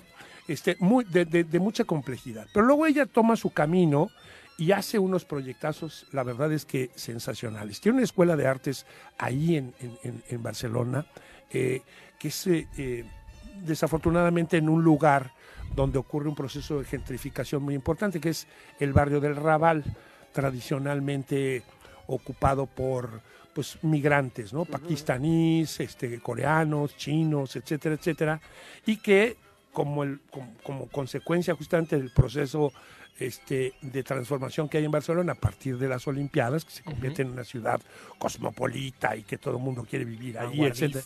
Sí, sí, sí. Este, pues desplazan, ¿no? Este, hacen esta gentrificación en este barrio. Y bueno, una de las pocas, digamos, instituciones que se conservan es esta Escuela de Artes, ¿no? Es este edificio de la Escuela de Artes de 1929, pero que, pues esto con la imagen que le da la Carmen Pinos, se hace este, un edificio verdaderamente maravilloso, ¿no? Unos cubos ahí eh, logrados a partir de eh, perfiles de madera que se dislocan ¿no? y que se van entrelazando. La verdad es que es, verdaderamente muy interesante.